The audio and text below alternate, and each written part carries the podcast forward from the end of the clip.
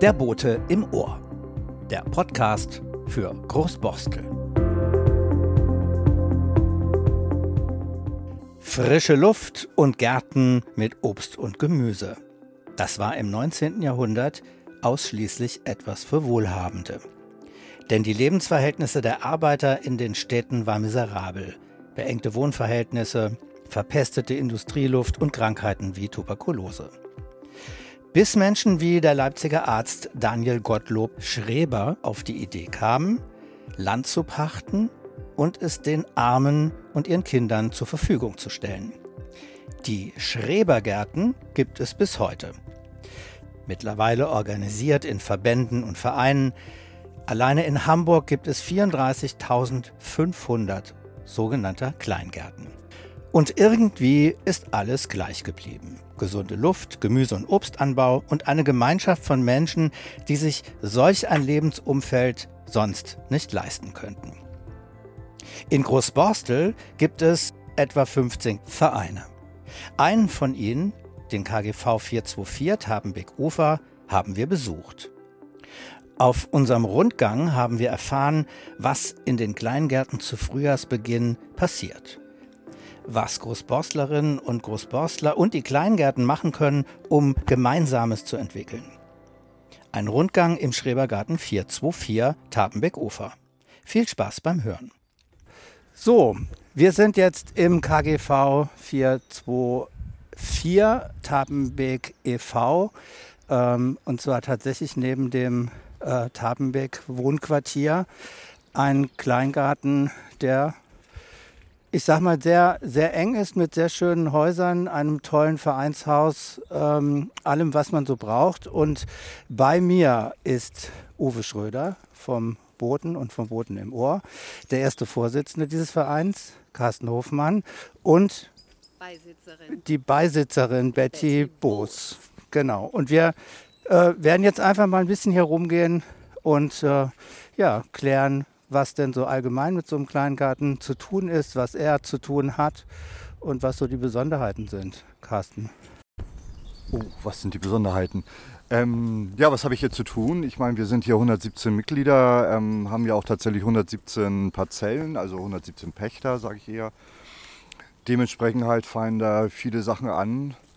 Ähm, ob das jetzt ähm, Fragen zum Kleingärtnern ist, bis hin zu Einbrüchen, die gemeldet werden müssen, Versicherungen. Wir nehmen halt an vielen Sitzungen teil auf Bezirksebene, Landesebene, haben hier in unserem Vorstand in dem wir mittlerweile sechs Personen sind. Das ist schon außergewöhnlich für, für so einen Verein, denke ich mal.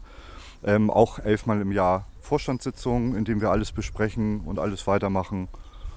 Und ja, das ist so das, was wir hier eigentlich dann so organisieren. Und für Feste und so weiter haben wir halt einen eigenen Festausschuss auch noch. Also das ist perfekt, würde ich mal sagen. Ja, Feste sind wichtig. Ähm, was macht denn so ein Kleingarten? Was ist denn euer Ziel? Was steht denn in der Präambel von der Vereinssatzung? Was, was, was macht ein Kleingarten? Naja, was macht ein Kleingarten? Kleingärten sind damals ja insbesondere in Städten und sowas halt entstanden, um der arbeitenden Bevölkerung äh, die Möglichkeit zu geben, sich zusätzlich ähm, zu ernähren und ähm, Anbau zu machen. Das machen wir in alter Tradition natürlich auch weiter, mal mehr oder weniger. Ähm, das ist eigentlich so das hauptsächliche Ziel. Des Weiteren natürlich, das ist, wir sind hier mitten, halbwegs mitten in Hamburg. Das ist Erholung pur. Das ist einfach eine Lebensqualität und das ist auch ein Privileg, sage ich mal, für diejenigen, die hier halt auch einen, auch einen Garten haben. Und dementsprechend halt werden natürlich Blumen angepflanzt, Beeren, ob es nun Obstbäume sind, Beeren, Sträucher und sowas halt. Also all das, eine gute Mischung macht es einfach. Und Darüber hinaus haben wir natürlich auch die, ähm, ich würde mal sagen, ja, Pflicht, aber irgendwo, dass wir halt auch einen Teil für, wir sind eine Hamburger Grünfläche, das heißt, jeder, der uns hier besuchen kommt und spazieren geht, soll sich auch wohlfühlen. Und ich finde schon, ähm, dass das gehört auch zu dem, was Kleingärten heute ausmachen. Das hat sich sicherlich verändert. Das war früher vielleicht nicht so.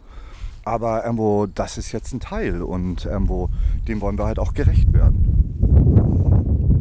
Betty. Das Das eine ist halt, dass wir tatsächlich per Bundeskleingartengesetz, das gibt es wirklich, zur Bewirtschaftung hier verpflichtet sind gesetzlich. Das andere ist, dass es aber wirklich, dass es aber wirklich eine großartige Gemeinschaft ist, in die man hier purzelt. Ich bin jetzt fünf Jahre da, habe ganz schnell Kontakte geknüpft zu den anderen Gartenfreunden. Man hilft sich hier auch sehr viel, wenn handwerklich was ist, was ich nicht gut hinkriege. Man tauscht Pflanzen hin und her. Man beschließt den Gartentag mit einem Glas Wein oder Bier zusammen auf der Terrasse und genießt die Ruhe und die Vögel singen. Und das ist, das ist eine Freude, die, die kann ich gar nicht wirklich beschreiben oder in Worte fassen. Es ist eine unendliche Zufriedenheit und ein Glück und eine Dankbarkeit, sowas äh, Teil eines äh, Gartenvereins zu sein, finde ich persönlich ganz, ganz großartig.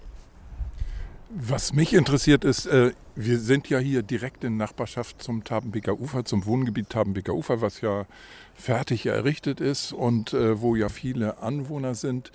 Ähm, ihr habt ja auch ein kleines Kleingartengebiet abgegeben ans Tabenbeker Ufer. Gehörte das zu euch oder gehörte das noch zur ehemaligen Bahnlandwirtschaft?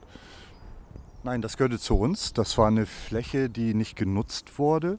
Also als ich hier den Vorstand übernommen habe und auch schon davor, war das einfach ein, eine Rasenfläche. So, und da stand ein wunderschöner, oder steht immer noch dort, ein Apfelbaum drauf. Ähm, sobald im Endeffekt halt die Äpfel reif waren, waren in, über Nacht dann auch einfach die Äpfel weg. Und, ähm, und das war halt eben, das ist mal eine alte, so wie wir wissen, ist das eine alte Parzelle gewesen. Und auch im Zuge des ähm, Baus im Endeffekt halt der, des Ring, der Rosenbrook, der Straße und so weiter, halt wurde dort ja eine Lärmschutzmauer errichtet.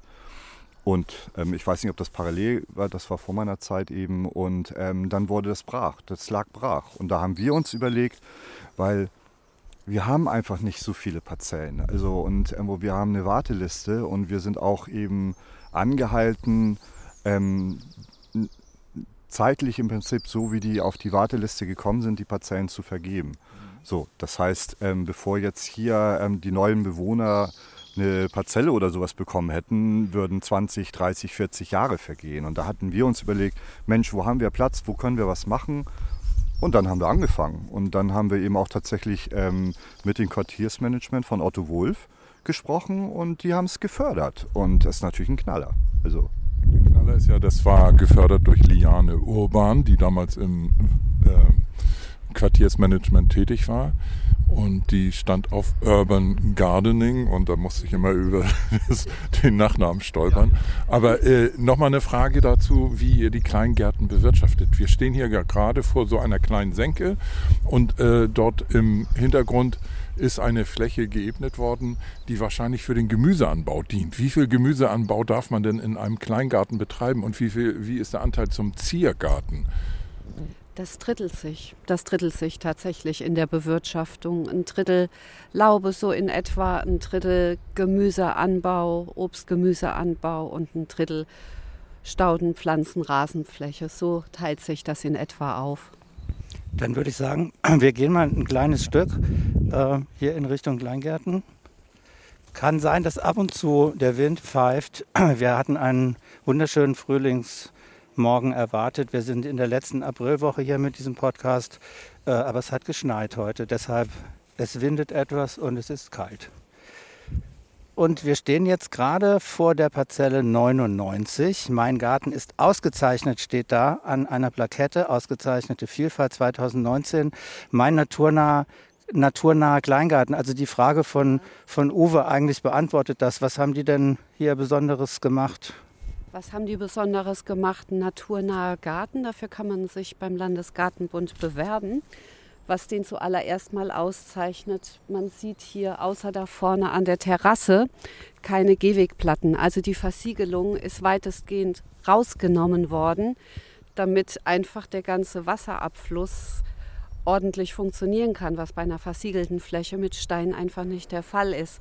So, dann arbeiten die ganz viel mit, mit bienenfreundlichen Stauden. Es sind keine keine Neophyten wollen wir sowieso nicht haben, aber der Was sind Neophyten? Das sind äh, invasive Pflanzen, wie zum äh, Beispiel das drüsige Springkraut, was da unten am Tapenbeekufer wächst. Sieht zwar echt schön aus, verteilt sich aber wie Hulle, vermehrt sich wie Hulle und verdrängt dadurch heimische Pflanzen. Und das wollen wir nicht haben, weil die ganze Kette dann nicht mehr stimmt an, an Insekten, an Vögeln, an Pflanzen, an allem, was wir brauchen. Und deswegen wollen wir das sowieso nicht im Garten haben. Also es wird sehr darauf geachtet, naturnah mit bienenfreundlichen Stauden, mit Totholzzäunen, ähm, unversiegelten Flächen zu arbeiten. Da ist sogar ein kleiner Teich, wo sich dann wahrscheinlich Lurche, Molche und Frösche wohlfühlen. Und äh, das zeichnet die tatsächlich aus. Also das Ganze auch ein bisschen wild, aber auch das musst du kontrollieren und in Schuss halten, sonst wächst dir das um die Ohren. In Zeiten wie diesen mit hoher Inflation und teuren Preisen in Lebensmittelgeschäften kann man sich selbst versorgen mit so einem Garten? Ja, also wenn man ähm, Vegetarier ist zum Beispiel halt ähm, definitiv. Ich glaube schon. Ich meine, natürlich kannst du immer Pech haben. Wenn das Wetter schlecht ist, ähm, hast du halt Pech. Gewächshäuser. Gewächshäuser sind in Anführungsstrichen erlaubt, also bis zu einer bestimmten Größe. Sowas halt. Aber wenn ich mich jetzt zum Beispiel nehme, ich baue Tomaten an, mein Gewächshaus ist jetzt nicht unbedingt groß, aber das reicht, um irgendwo den ganzen Winter über halt mit Tomatensauce versorgt zu sein, weil ich die halt einkoche und dann eben ja zum Überwintern perfekt. Und ähm, einerseits weiß ich, dass ich es angebaut habe, schmeckt dementsprechend sowieso schon besser, aber es schmeckt insgesamt halt einfach auch besser, weil wenn man so ein bisschen auch ökologisch, im Ende, äh, ökologisch einfach das alles betrachtet, was man so macht, ähm, da muss man schon sehen, das sind Unterschiede. Aber ich muss halt auch sagen, bei einigen Sachen, ähm, das schmeckt auf einmal anders. Es ist manchmal wieder ähm, zurück zur Natur. Das heißt, ähm, manchmal fehlt die Süße, die sonst in irgendwelchen Produkten halt, die man kauft, drin ist und denkt so, huch, das schmeckt ja komisch im ersten Augenblick. Und dann stellt man fest, das schmeckt wie früher. Also bei mir kann ich sagen wie früher. Und irgendwo so, ähm, ja, das ist schon toll. Aber Selbstversorgung, ja, kann man machen. Ist nicht unbedingt jetzt, glaube ich, ähm, das, wonach die Kleingärtner die meisten streben, aber es fängt mehr an. Also das ist so, der, der Kleingartenverein hat auch so einen Wandel durchgemacht. Also erst war es 100% Selbstversorgung, dann kam, sage ich mal... Nach, nach dem Krieg vor allen Dingen? Nach dem Krieg, dann kamen aber auch die fetten Jahre, wie man so schön sagt, wo dann eben die Leute schon einfach mehr Wohlstand und sowas halt, dann wurden die Flächen eher mehr genutzt für Freizeit und so. Und jetzt seit ein paar Jahren einerseits dieses Urban Gardening und sowas halt ähm, fängt an und so weiter. Es, es, entwickelt sich gerade. Jetzt kommt die wirtschaftliche Situation dazu und ähm, das wird. Ich finde es schön. Also es gibt durchaus einen Generationswechsel, glaube ich, von dem Image bieder und spießig ist man, glaube ich, langsam wirklich tatsächlich weg. Es kommen mehr junge, junge Leute auch. Ja. Also das, was mich interessiert, ist, stört euch eigentlich die Güterumgehungsbahn hier? Ähm, nein, nicht wirklich. Also ich habe jetzt den Garten 10, 12 Jahre. Also vor 10, 12 Jahren fuhren so zwei, drei Güterzüge pro Tag hier vorbei. Jetzt haben wir einen, sage ich mal, manchmal zwei pro Stunde. So, aber ganz im Ernst, wir leben in Hamburg. Ähm, wir haben Straßen, wir haben Güterverkehr, andere Leute haben eine U-Bahn vor ihrer Tür oder eine S-Bahn. Nein, also genauso wenig wie Airbus die Einflugschneise ist halt hier. So. Äh, nochmal zur Größe der Gärten. Wir sind ja hier vor einem Garten, der recht groß ist. Also ich kann mir sogar gar nicht vorstellen, dass das ein Kleingarten ist. Der ist ja wesentlich größer als andere Gärten hier in diesem Kleingartengelände. Wie, wie groß äh, sind die Gärten so im Schnitt? Die sind so zwischen, also die kleinsten Parzellen fangen so bei 200, 250 Quadratmeter an. Im Schnitt sind wir so bei 300, 400 Quadratmeter. Und unsere größte Parzelle hat tatsächlich fast an die 800. Das, das haben wir da vorne gesehen. Und das ist auch wirklich ein Ritt, das, ähm, das zu bewirtschaften. Das ist aber so ein tiefer Herzblutgärtner, das, ähm, das macht der mit links, muss ich tatsächlich sagen, und mit meinem tiefsten Respekt. Der hätte sie auch gerne geteilt, aber das wurde lange durch Behördenseiten auch ähm, nicht genehmigt. Das, das, hat sich jetzt gerade geändert vor einem Jahr oder anderthalb Jahren im Zuge halt der Nachverdichtung Und aber vorher war es überhaupt nicht so einfach, Parzellen einfach zu teilen. Aber prinzipiell ja, du sagtest gerade, die Parzelle wirkt zu groß in einem und dran, die hat 400 Quadratmeter. Das stellt man sich nicht vor. Das kommt tatsächlich aber auch, weil sie eben so angelegt wurde, wie sie halt ist.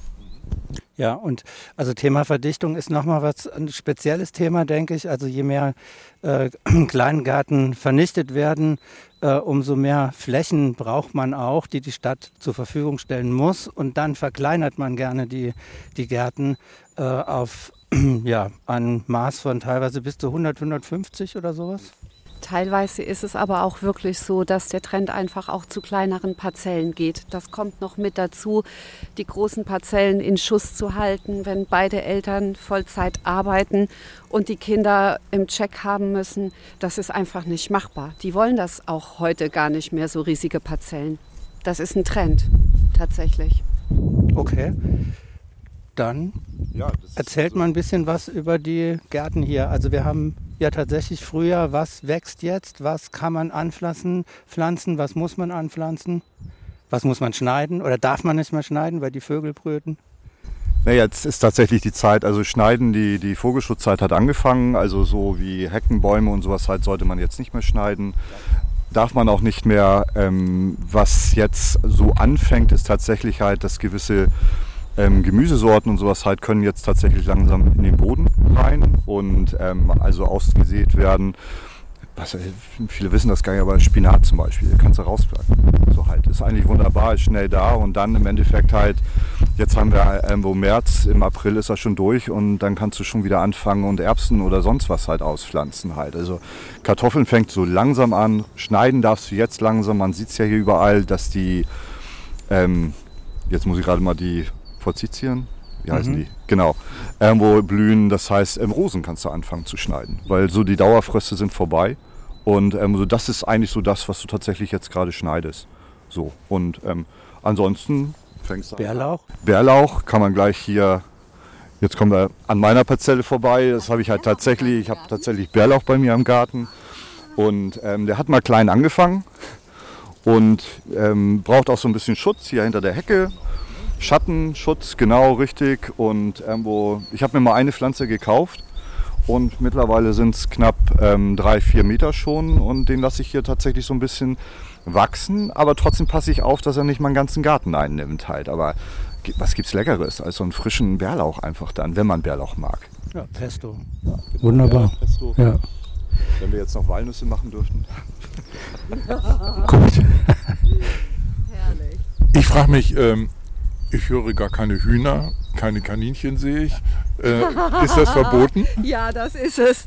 Das ist es. Sehr schade. Ich hätte gerne Hühner und vielleicht ein Schaf zum Rasenmähen.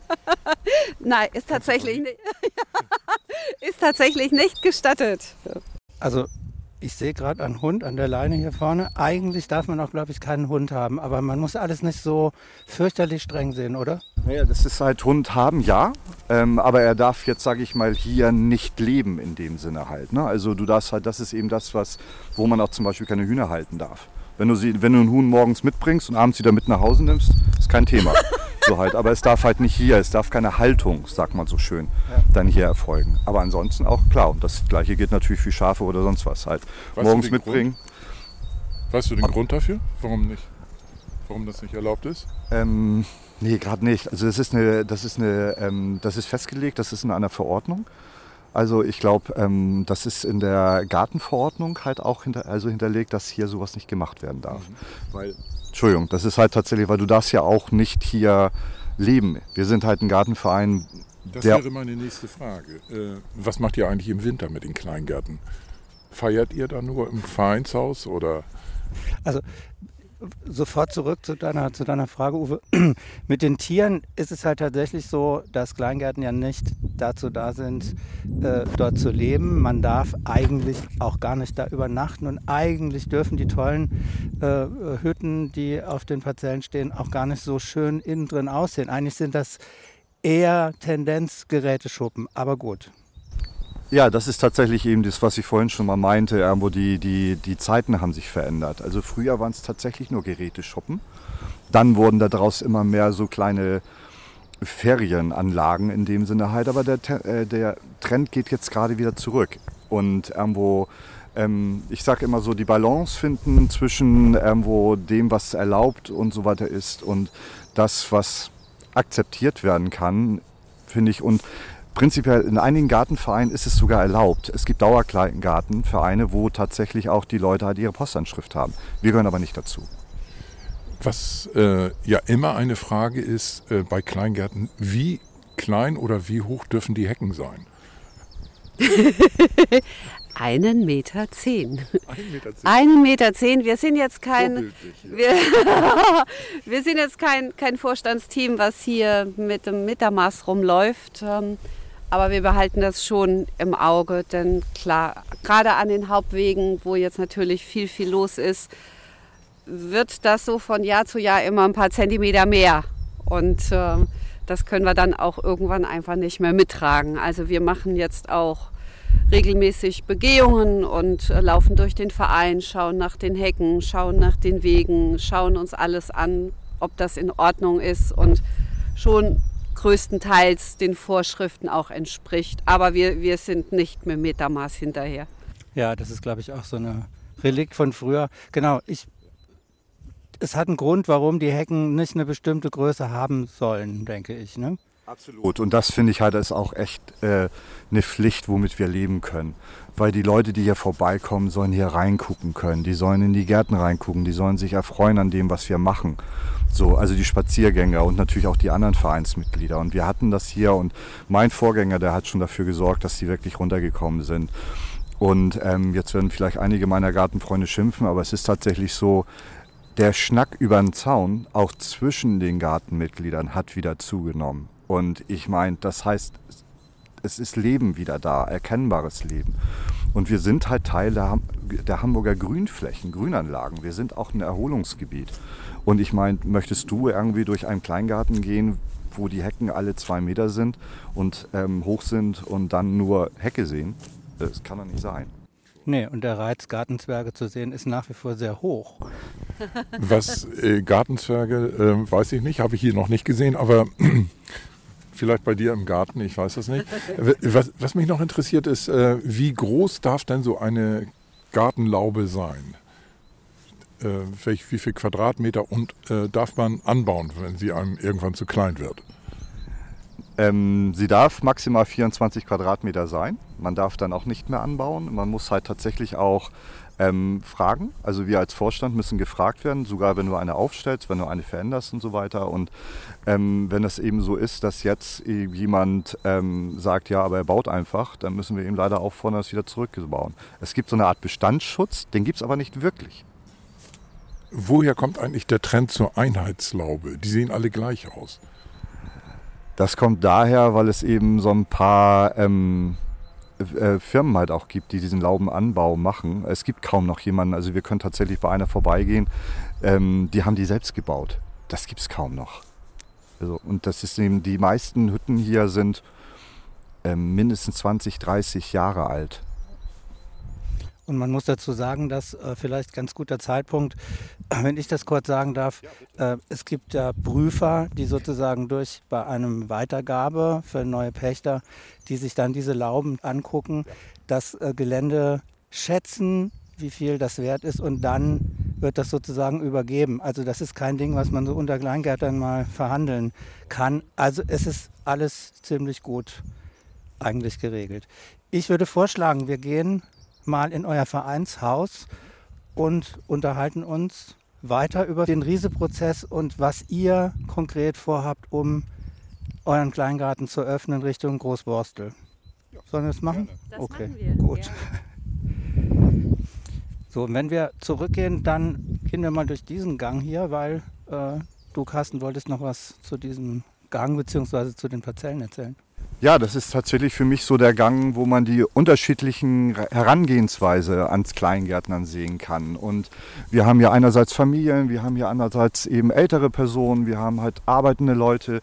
Und hier siehst du im Prinzip halt auch ziemlich genau, wie, wie Garten, ähm, wie ein Garten, wie ein Kleingarten gestaltet wird mit den, nach den Bedürfnissen. Kannst du ein bisschen beschreiben, was du meinst? Also ähm, mehr oder weniger Rasen wahrscheinlich, mehr oder weniger Gemüse vielleicht. Ja, genau. Wenn ich jetzt äh, dort in diesem Garten zum Beispiel sehe, die sind schon, die hatten jetzt gestern gerade 40-jähriges Vereinsjubiläum und die sind dementsprechend halt auch schon über 70. Und ähm, da siehst du ganz klar im Endeffekt halt, der ist sehr, das ist noch sehr traditionell gemacht, ähm, wo die Beete sind aufgeteilt. Ähm, es ist ein kleines Gewächshaus dabei. Der, äh, die Laube ist ähm, kein Schuppen mehr, sondern eben so den Bedürfnissen. Die bleiben auch mal übers Wochenende hier, was auch erlaubt ist. Ähm, er hat er, er, veredelt zum Beispiel auch Obstbäume mittlerweile, halt, hat seine kleine Werkstatt dafür so her hergerichtet. Dann kommen wir in den nächsten Fall.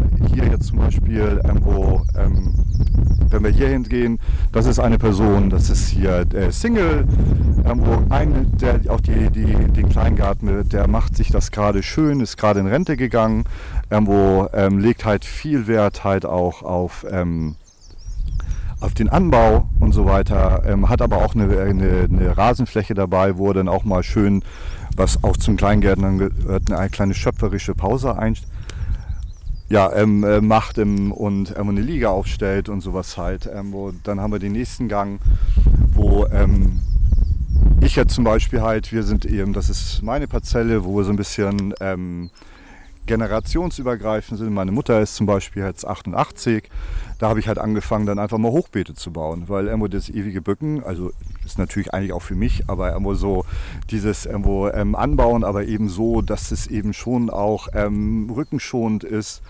Ähm, trotzdem auch viel Anbau dabei, ähm, wo dann gehen wir eine, eine weiter, eine Parzelle. Das sind das ist junge Familie. Die Kinder sind jetzt, jetzt muss ich lügen, drei Jahre alt. Und, äh, stimmt, und man sieht genau. an, an äh ein Kinderhaus auf Stelzen gebaut mit einer Rutschbahn und ein Sprungding. Wie, wie nennt man das? Sprung? Trampolin. Trampolin, genau. genau. Äh, wie steht ihr denn dazu eigentlich?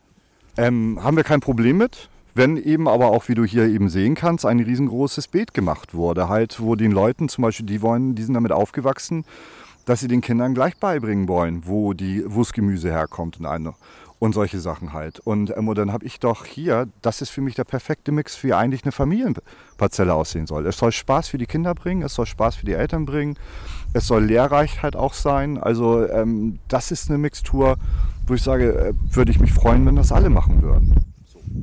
Ja, also man sieht es tatsächlich, ist es äh, viel Platz für viele Menschen mit unterschiedlichen Bedürfnissen ähm, und einer Grundlage, die was mit Natur zu tun hat. Dann lass uns mal weiter. Hier sehe ich ein Kita-Beet. Ja, das ist toll, wo die Kinder irgendwie anpflanzen können. Dann lass uns mal in euer tolles Vereinshaus. So, jetzt sind wir im wunderschönen Vereinshaus. Äh, Carsten hat uns schön warm gemacht. wir müssen nicht mehr frieren. Ähm, ja, wir wollen uns unterhalten noch zum, zum Ende dieses Gesprächs ähm, über den Riese-Prozess, beziehungsweise das, was geplant ist äh, im Moment im Garten, auch mit dem engeren Kontakt zu Großborstel. Uwe. Ja, wir haben ja dankenswerterweise den Riese-Prozess in Großborstel, das heißt Rahmenprogramm integrierte Stadtteilentwicklung, ein kompliziertes Wort, das man sinnigerweise in Riese abgekürzt hat, was aber auch bedeutet, dass wir Riesenzuschüsse kriegen für die Stadtteilentwicklung. Ursprünglich gedacht für die Verbesserung der Aufenthaltsqualität in Großborstel und äh, jetzt äh, ist während des Riese-Prozesses auch äh, der Gedanke gekommen, dass die Verbindungswege zwischen Tapenbeker Ufer und Eppendorf ja naturgemäß hier durch die Kleingärten führen. Und diese Verbindungswege sind im Winter schlecht beleuchtet, was wiederum schlecht ist für die Schulkinder, die diese Wege mit dem Fahrrad nutzen, unfallgefährlich und auch sonst nicht schön zu wissen für die Eltern, dass ihre Kinder äh, dort durch unbeleuchtete Wege gehen. Bisher ist glücklicherweise nichts passiert, aber ähm, der Gedanke kam auf, man könnte aus Riesegeldern doch das auch beleuchten. Carsten, wie weit seid ihr damit gekommen? Ähm, noch nicht viel weiter. Wir haben natürlich irgendwo in Zusammenhang mit der Steg nur die, den Antrag gestellt. Der Antrag liegt bei der Behörde. Erst einmal ähm, für die Wegeverbesserung, weil, wie du schon sagtest, ähm, wir sind natürlich jetzt ein, äh, ein ähm, wie das Verbindungsweg geworden. Und ähm, dementsprechend halt sehen unsere Wege halt auch aus. Und ähm, das ist der erste Schritt. Ob das was wird, wir hoffen natürlich, wir müssen mittlerweile trotzdem hier auch vom Verein selbst anfangen, was zu machen. Der zweite wäre die, die Wegbeleuchtung. Da wird es komplizierter, weil einerseits sind wir Hamburger Grünfläche, das heißt, wir dürfen eigentlich keine Beleuchtung in der Nacht haben. Andererseits aber muss man da auch, finde ich, Kompromisse finden. Was ist sinnvoll? Wir haben hier Schulwege. Wir sind zum Teil die einzige Verbindung zu irgendwelchen Schulen halt hin. Ähm, da muss man gucken, was gibt es? Was gibt es für Möglichkeiten, auch mit Licht und sowas zu arbeiten? Sind wir dran? Ich hoffe, wir, es wird was.